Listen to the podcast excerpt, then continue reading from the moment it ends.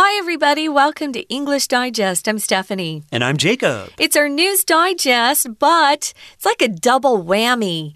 We're going to talk about the news, which is great, but mm -hmm. there will be no Chinese teacher today. Ooh. Our Chinese teacher's taking the day off. So everyone has to pay special attention. Yeah. And we're not supposed to say any Chinese phrases out loud. Good. so I'll try my best. Sometimes uh, Jacob and I um, have been here a long long time in Taiwan, so we often will uh, use Chinglish just like you guys do, where you combine a few English words mm -hmm. with mm-hmm. Chinese words because we know what they mean. And, you know, it's Oh, I was just going to say xiguala. So, yeah, we just do it. Uh, we've been here too long not to have some Chinese slip Wait, out. did you did you already break the rule? I already like broke the minute, rule. One minute into our oh, into our article here. What is the punishment? Oh, I hope I get something sweet to eat. That's my punishment. Okay. Well, we're going to talk about how California is working to build uh, the world's largest wildlife crossing. Uh, in kind of a busy area of California. Sure, Southern California, yeah. outside of Los Angeles. Yeah, I lived in uh, San Diego and LA for a while. Okay. About a year in total.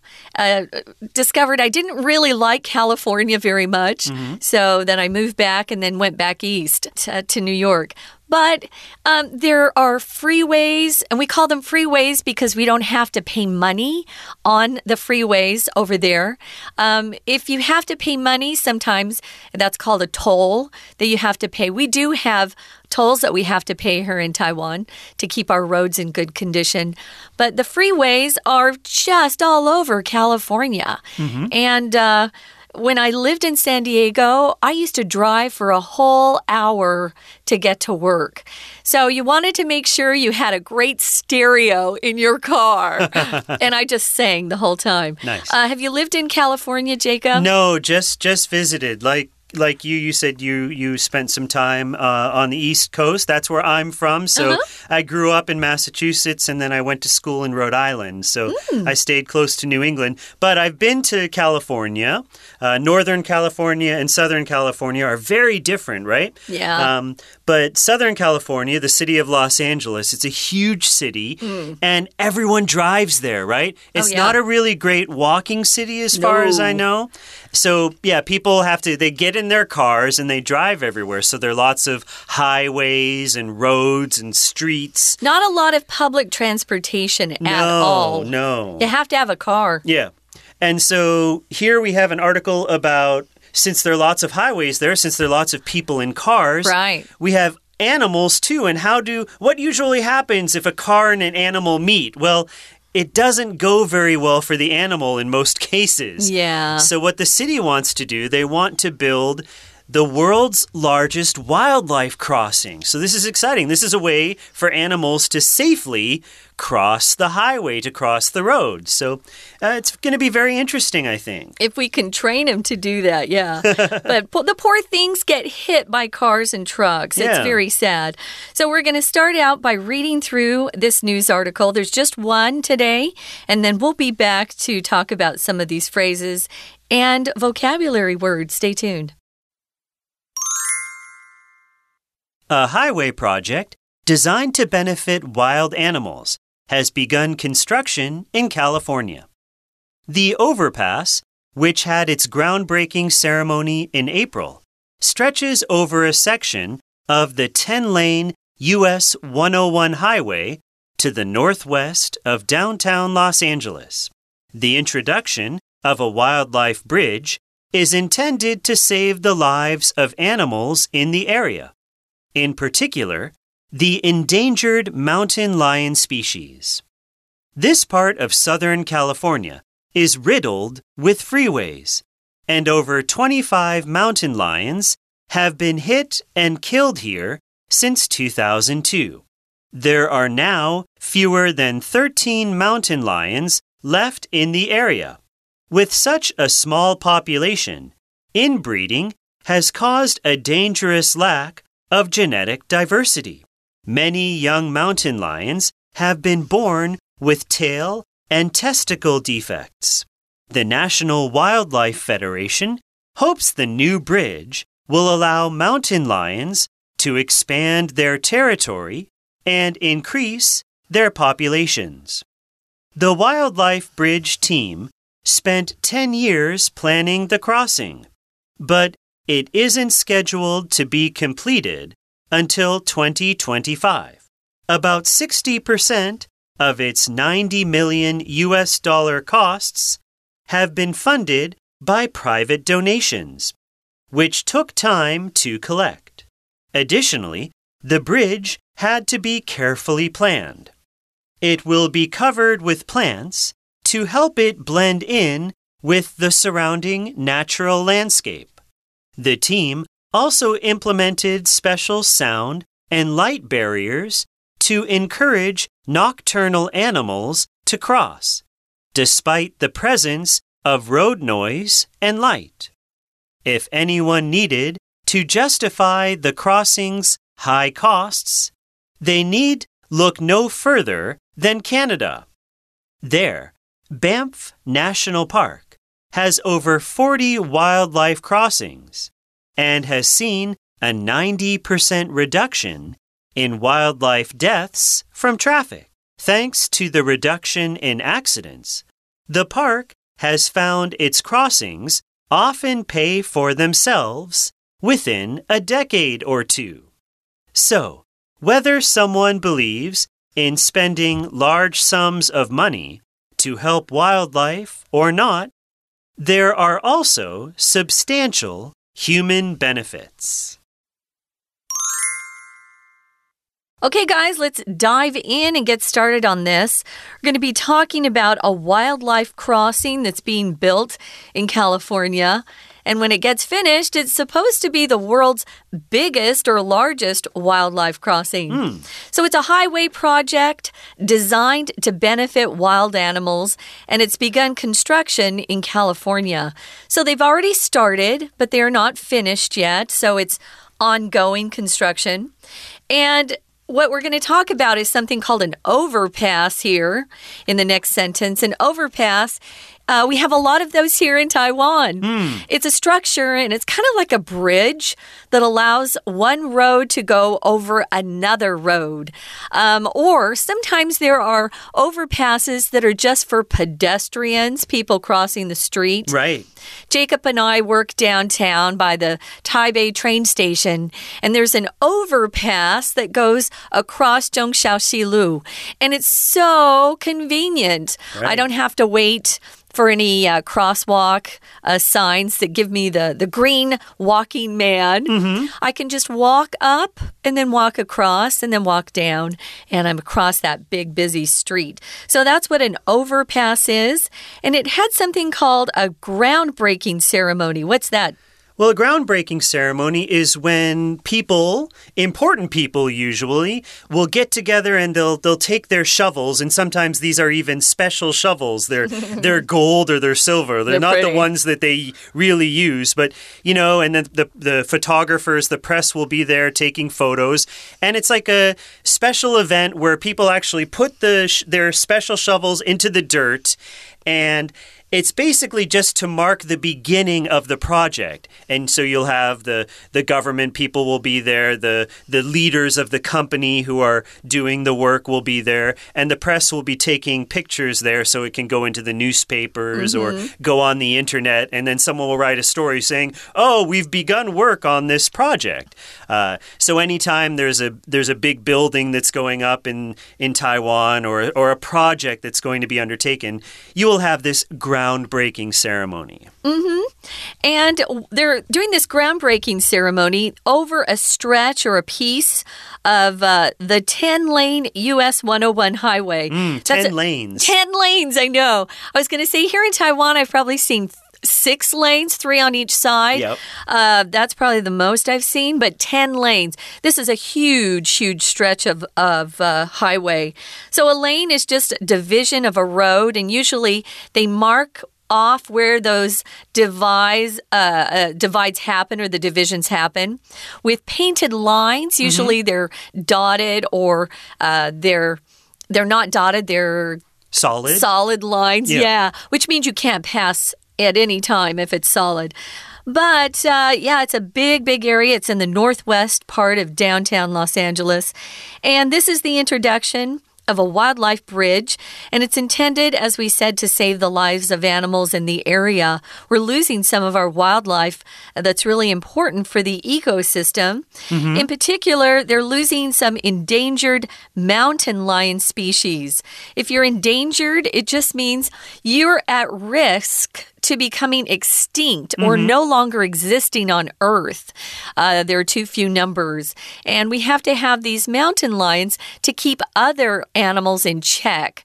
Uh, mountain lions will pursue some types of prey. Right. Uh, we want the ecosystem to stay balanced, mm -hmm. and mm-hmm. so we're trying to help these mountain lions. Right. That's the problem because these highways, when we build them, mm -hmm. the animals were already there, right? So they were used to just walking wherever they wanted to. And then we build cities and we build these highways, and then all of a sudden, you know, the lions were used to just going wherever they wanted, but now mm -hmm. they mm-hmm. can't because there's a big highway in the way. And unlike people, the mountain lion might not really know, okay, I shouldn't walk out into this highway because you know, I'm going, you know, a person will know oh, I can't walk right. onto the highway because I'm going to be hit by a car, but a mountain lion doesn't know that. Right. So, unfortunately, what you have is when you build these highways, the wildlife will still cross the highway, and many of them will, of course, be killed by the traffic, by the cars. Because on a, on a highway or on a freeway, you're going 100 kilometers per hour, 110 kilometers per hour. And in the US, they drive even faster, right? So yeah, they do. It can be very dangerous for the animals. Now, Moving on to paragraph two, it says this part of Southern California, and notice we're capitalizing Southern here. It's a very well known region of the United States, Southern Cal. You'll hear people say, I'm going to Southern Cal. SoCal. Yeah, SoCal. You'll mm -hmm. see that too. Southern California. It's riddled with freeways. To be riddled with something, riddled is an adjective, so we use it with the be verb, be riddled with something.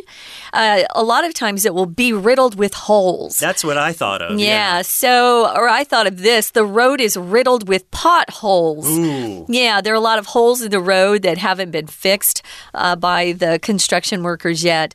Or you might have a friend who's had cancer.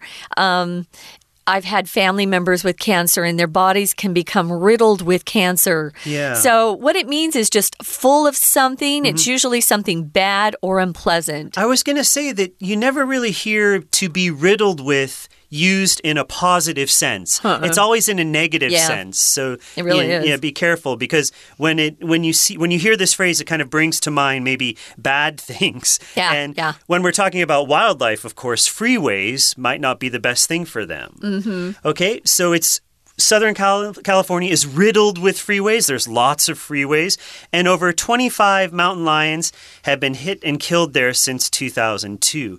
Okay, so 2002 is 20 years ago, and we've had 25 mountain lions killed. And usually, when you think of animals crossing the highway, you might think of smaller animals or maybe even deer or things like that. But mountain lions, I mean, these are things that we should hopefully try and protect, mm -hmm. uh, especially these mountain lions. Now, there are less than 13 left in the area, so wow. their numbers are going down and down with such a small population, inbreeding has caused a dangerous lack of genetic diversity. Mm. What this means is the population is small, so when the mountain lions want to get together and make mountain lion babies, there's not enough of them. So basically, it's like inbreeding is when two things get together and they're already related and so this is bad for the for the genes g e n e s the genes um, it kind of just leads to being unhealthy. I think when we hear this in Taiwan, sometimes there's cats, and people will breed these special cats.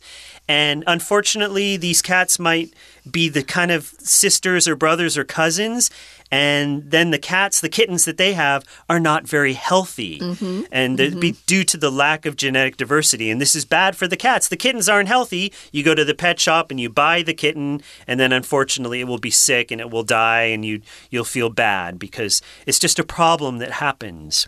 It really is. We're going to talk more about this, guys, but first we're going to take a short break, and then we'll be right back.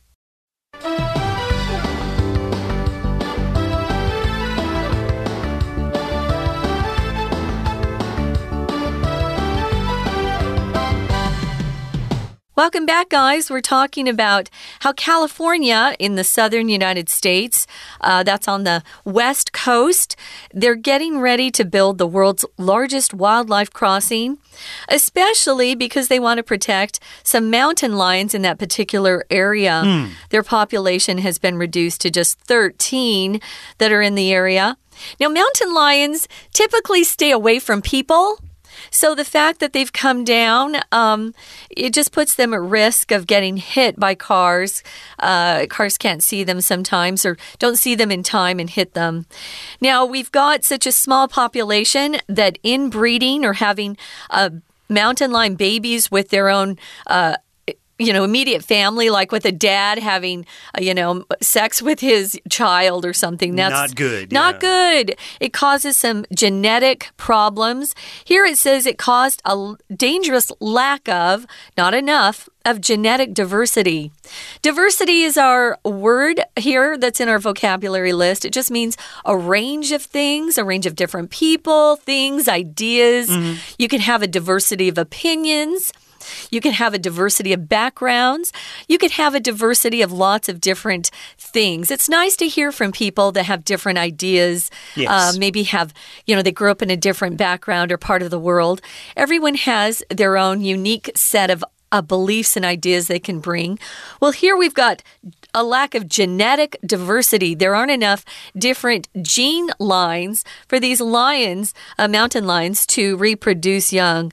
They all have some problems. Here it says many young mountain lions have been born with tail and testicle defects. Tail, of course, yeah, maybe missing a tail. I don't know. Testicle, uh, for the guys out there, you know what this is. It's part of a male's sex organs. Yeah, it we produces kind of sperm. kind of yeah. kind of leaned over in our chairs when we read about this because like no, no, No. testicle defects. Yeah, that's the area of the body, though, that produces sperm and allows that animal or person Hmm. to produce young animals or babies. So, yeah, that's not a good thing. That's why they're having problems. The National Wildlife Federation, this is some sort of organization that's uh, uh, hoping to build this wildlife crossing. They hope the new bridge will allow the mountain lions to expand their territory and increase their populations. We're using population in a plural form here because we're talking about mountain lions in different parts of an area. If it's just one area, it's just the population. Be careful with, uh, don't always put an S on that. Be careful. It's usually non count. Expand means to uh, become bigger, larger in size, in number, in amount.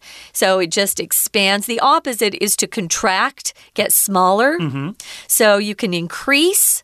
Uh, that's that's a good synonym for expand to increase and decrease is the opposite of well uh, is it is the opposite of increase.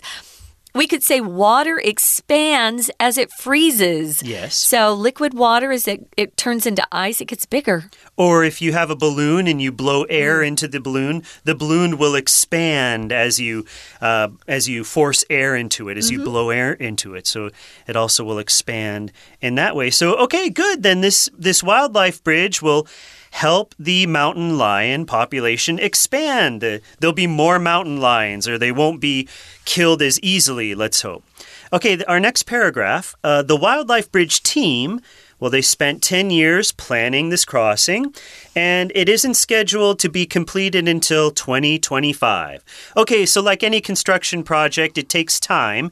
And remember the, the size of this highway, it's a 10 lane highway, so there's five lanes going in one direction and then five lanes going in the other direction. Mm-hmm. It takes a lot of work to do this. Maybe like the construction will probably happen mostly at night because they won't want to uh, make the traffic on this highway be any more inconvenienced by the construction project. So they're Yeah. they're probably working at night. You have to work carefully and slowly because you don't want things falling onto the highway as you're building it. So anyway, it's going to take some time.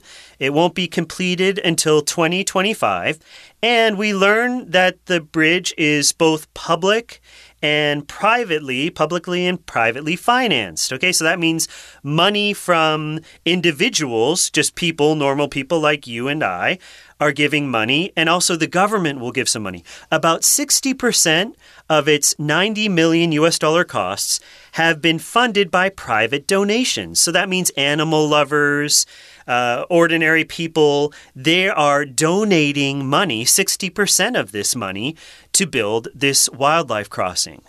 That's great. And you look here, it says additionally, the bridge had to be carefully planned. That takes time.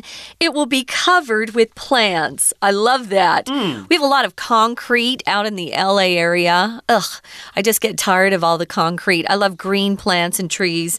So this particular bridge will have plants that cover it to help it blend in with the surrounding natural landscape. So if you blend in, it just means you fit uh, very well with a particular place.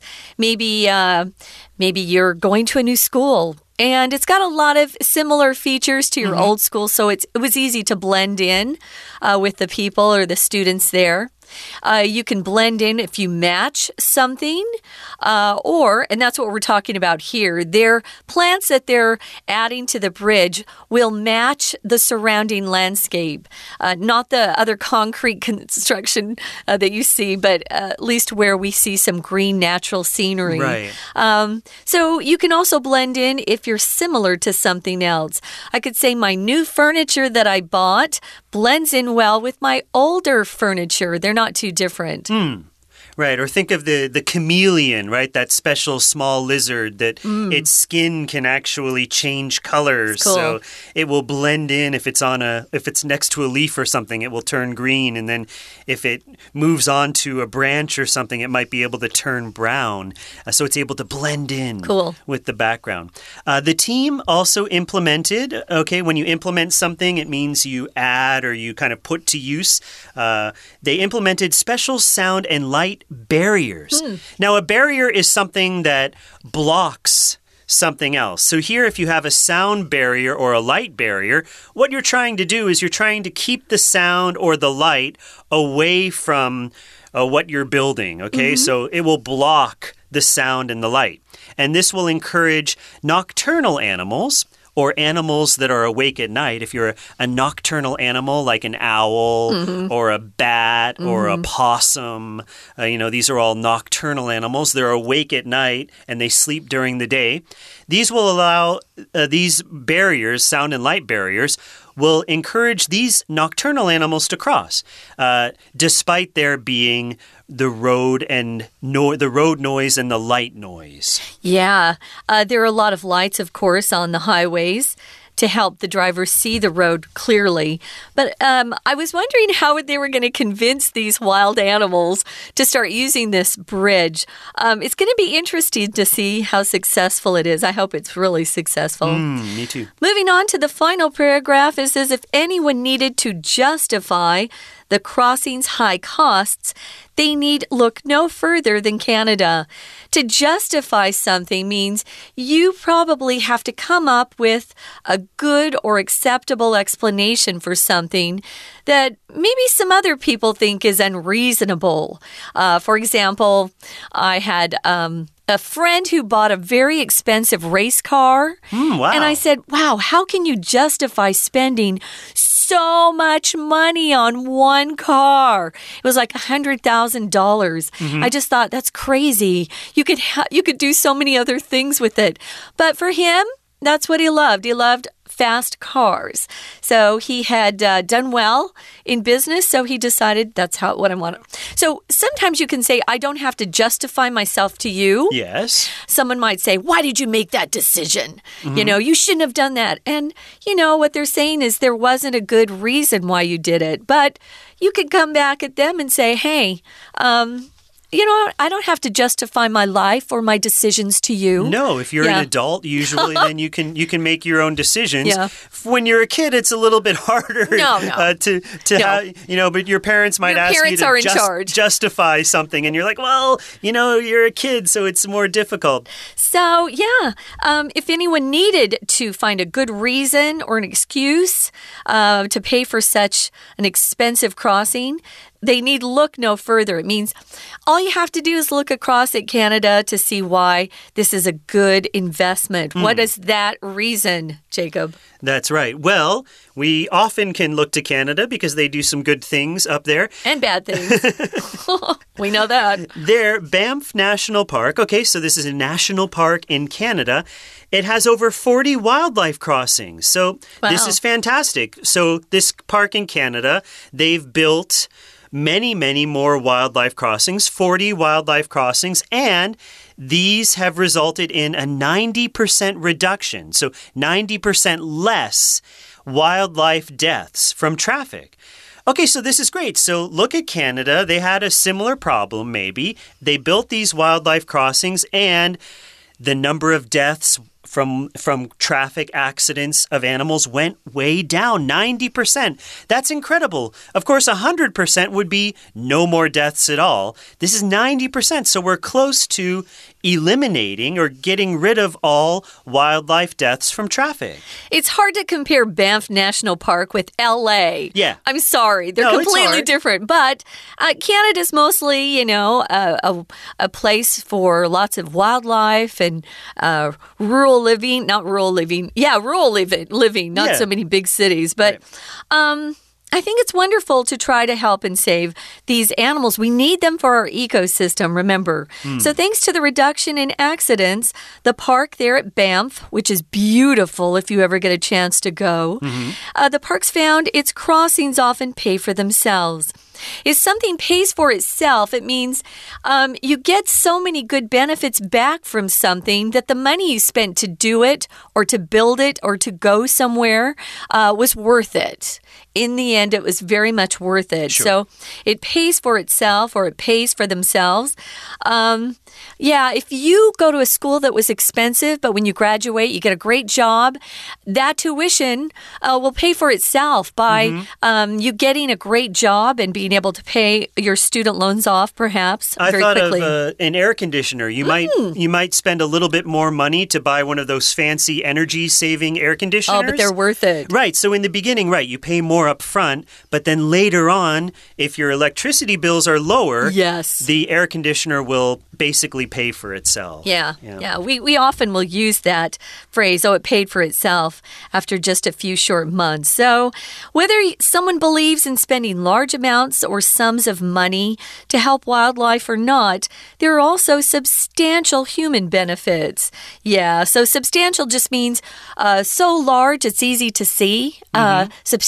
Really big benefits. I'm glad to hear that, uh, that our our author thinks that. I'm sure it's true. I do too. So I'm a big fan of this wildlife animal crossing. I'll I think I'm going to go look it up on the internet. Yeah, see what it looks the, like. Yeah, see the progress mm -hmm. and I'm glad that it will help the wildlife in Southern California because as we've said there are lots oh, of yeah. cars and lots of highways down there. Yeah, you all sadly you always see dead animals. Yeah. Uh, we call the carcasses their bodies uh, that roadkill. Are, yeah, right? roadkill. Uh, someone gets out and mm -hmm. moves that uh, roadkill or dead body to the side of the road. It's very sad. Mm. Okay, guys, it's uh, usually time for a Chinese teacher, but not today. So we're gonna just gonna say goodbye. We hope you enjoyed this particular program, and we hope you'll come back soon for English Digest. I'm Stephanie, and I'm Jacob. Bye bye. bye.